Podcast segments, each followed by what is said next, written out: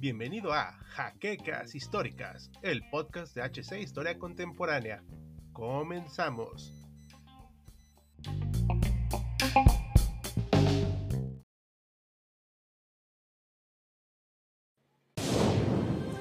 Bienvenidos a HC Historia Contemporánea, la página histórica por excelencia.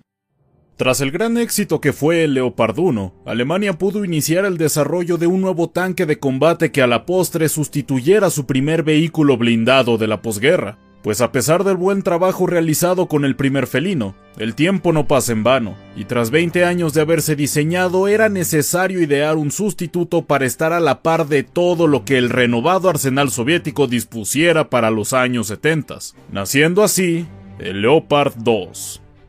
Bienvenidos historiadores a una nueva entrega de Achtung Panzer, que es a su vez la última entrega del año, y qué mejor manera de concluir las entregas de este 2021 de la sección de los martes que hacerlo con un tanque alemán, pero no cualquiera, sino el que sigue vigente y sirviendo activamente tanto en la Bundeswehr como en muchos otros tantos ejércitos del mundo. Así que vayan a sus posiciones y abrochen bien sus cinturones que estamos a punto de arrancar. Pero antes, les recordamos que esta entrega es posible gracias a nuestros amables mecenas de Patreon, cuyo enlace está en la descripción. No olviden visitarlos si quieren apoyarnos, así como dejarnos su like, comentar luego de ver este video, suscribirse, pero sobre todo compartir este material, nos ayuda mucho a seguir creciendo. Y sin nada más que añadir, comencemos. Cuando el flamante Leopard 1 estaba siendo producido, la Bundeswehr puso manos a la obra pensando en su sustituto, en un principio se contempló un proyecto en conjunto con Estados Unidos llamado MBT-70, el cual terminó en un fracaso estrepitoso debido a que los costos económicos estaban siendo escandalosos para la Alemania occidental. Pero afortunadamente estas ideas no fueron desperdiciadas, pues pasaron a ser la punta de lanza en el legendario M1 Abrams, así como tomar algunas de las mismas para iniciar el desarrollo del Leopard 2. Otro proyecto que fue cancelado pero que sirvió para la concepción del Leopard 2 fue la decisión del gobierno alemán de realizar una serie de mejoras al Leopard 1 que consistía en lo siguiente, contar con un autocargador, tener un cañón automático coaxial, un periscopio de comandante independiente, un sistema de defensa antiaéreo operativo desde dentro del blindado y una cámara de vigilancia. El proyecto se quedó en un estudio, pero ayudó a que se analizaran más posibilidades para mejorar a Leopard. Para este punto, la empresa KMW se involucró en la creación de un nuevo tanque con la condición de colaborar con Porsche, partiendo del diseño original de Leopard y que tras muchas deliberaciones se decidió en 1971 tomar como base el prototipo desarrollado por KMW conocido como Kyler, naciendo finalmente el Leopard 2. A cargo del proyecto quedó el ingeniero Paul Werner Krapke, las indicaciones para el nuevo vehículo eran las siguientes. No debía pasar de las 50 toneladas de peso y debería poder superar a los nuevos tanques soviéticos T-64. Y así fue que se ordenaron 17 prototipos de Leopard 2, 10 con un arma principal de 105 mm y 7 con una de 120 mm. Se experimentó con el motor MTU PT-873 y con una suspensión de barra de torsión, convirtiendo esta última opción en la elegida para el futuro tanque. Tras la guerra de Yom Kippur en 1973, se decidió fortalecer el blindaje del vehículo, contrario a su antecesor que tenía una capa ligera, por lo que se usaron diferentes compuestos que han ido mejorándose con el paso de los años. El modelo A4 tenía 50 milímetros de blindaje en sus costados y también en el frente, siendo la parte más desprotegida la torreta. El Leopard 2 fue un vehículo pensado desde un principio para cuatro personas, el comandante, un artillero, el cargador y el conductor. Sus medidas son de 9.67 metros de largo, 3.7 metros de ancho, 2.48 metros de altura y 55 toneladas de peso estando vacío, alcanzando las 63 completamente cargado. Su velocidad alcanzó los 68 km por hora en carretera, aunque los más recientes logran los 72 km por hora, con una velocidad en reversa de 31 km por hora. Su armamento consistió en un cañón Rheinmetall de 120 mm L55, una ametralladora coaxial de 7.62 mm y un arma antiaérea del mismo calibre 7.62. Su motor es el MTU-MB 873KA501, que tiene un consumo de 2.5 litros por kilómetro, 12 cilindros en V a 90 grados diésel turboalimentado de 47.600 centímetros cúbicos, el cual es capaz de generar 1.500 caballos de fuerza con una autonomía de 450 kilómetros, pudiendo almacenar hasta 1.200 litros de combustible. En total, se construyeron 3.800 de estos vehículos en todas sus versiones, y es a la fecha uno de los tanques más exitosos en el mundo, siendo usado por muchos y diferentes países. El primer encargo de Leopard 2 se dio en 1979 y su primera versión se produjo entre ese año y 1982, siendo construidos 380 vehículos de esta versión en ese periodo, aunque el diseño exterior no fue muy diferente al de su antecesor. Sus características llamaron la atención, por lo cual empezó un lucrativo negocio de venta a diferentes ejércitos.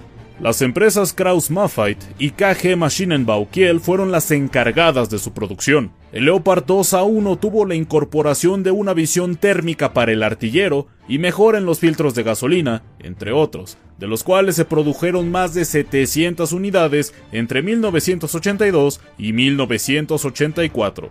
La versión A3, de la cual se produjeron 300 unidades, tuvo como novedad un radio digital SM8090, y de paso, todos los tanques anteriores a este modelo fueron optimizados y reacoplados para tener sistemas antiincendios automatizados y un sistema computarizado para el artillero, que provee una mejora para el combate. Del modelo A4 se produjeron 1.800 tanques en 8 entregas entre 1985 y 1992, teniendo Alemania en 1994 más de 2.000 tanques en servicio, lo cual representaba un problema para sus finanzas, pues ya no existía la amenaza latente de la Guerra Fría. También es necesario señalar que esta versión es la más comercializada y la que muchos usuarios tienen hoy en día. Actualmente, el modelo 2A7 Plus es promovido por la empresa Krauss Maffei Weckmann como la versión más moderna de este tanque, misma que fue presentada en la Feria de Armamento Eurosatory 2010, la cual mostró una mejora en la armadura mayor resistencia a cohetes RPG, así como a minas, buscando adaptarlo para combate tradicional y urbano, cuestión que abordaremos en un momento. De esta versión, Hungría pidió 44 tanques en 2018, siendo uno de los pocos países en operar este modelo. Entre los que manejan e incluso han pagado la licencia de construcción se encuentran Austria, Canadá, Chile, Dinamarca, Finlandia, Suecia, España, Grecia, Países Bajos, Polonia, Suiza, Portugal, Turquía, entre otros. Actualmente hay un plan para hacer un tanque que en 2030 sustituya al Leopard 2 en conjunto con Francia, el cual hasta este momento no tiene un nombre oficial. Aunque Alemania tiene una visión más pacífica en la actualidad, eso no quiere decir que el Leopard 2 no haya visto acción en el campo de batalla. Por ejemplo, en las guerras de la ex Yugoslavia, el tanque pudo participar en la vigilancia por parte de la Bundeswehr en Kosovo en 1999 y posteriormente Macedonia. Canadá usó sus Leopard 2 A6 en Afganistán en la zona activa de combate, sobreviviendo a diferentes ataques explosivos para los cuales había sido adaptado el tanque comprobando su resistencia a no recibir un daño irreparable en 2007. El ejército danés de igual manera participó con sus Leopard 2 a 5 sin mayores problemas en el conflicto. Sin embargo, el peor escenario para este tanque ha sido Siria.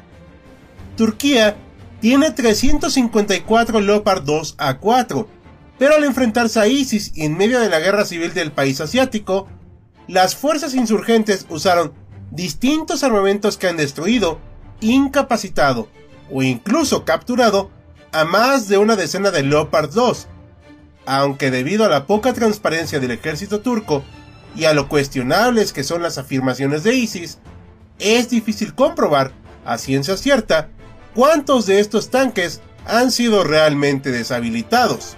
A pesar de que el Leopard 2 tiene más de 4 décadas de servicio, sigue siendo el tanque favorito de más de un país europeo. pero gracias al declive de la guerra convencional, es cada vez más difícil emplear un vehículo tan grande y vistoso en el campo de batalla sin esperar costosas bajas, pues cada unidad del Leopard 2 cuesta más de 8 millones de euros producirla, aunque se siguen realizando pedidos a día de hoy. Es por ello que les planteamos esta pregunta, historiadores. ¿La era del tanque está llegando a su fin? ¿O creen que es posible seguir actualizando y creando nuevos diseños para el combate de carácter guerrillero y urbano? Déjenos saber sus impresiones en los comentarios. Y esto es todo por esta entrega, historiadores. Esperamos lo hayan disfrutado. Y si fue así, no olviden apoyarnos como ustedes ya saben. Les recordamos que este video fue posible gracias a nuestros amables mecenas de Patreon, como José Andrés Sánchez Mendoza y José Antonio Martínez Chaparro, además de los otros miembros cuyos nombres siempre aparecen en los créditos. Sin nada más que añadir, nosotros somos de Outlander y Hal, despidiéndonos, ya nos veremos a bordo del próximo vehículo.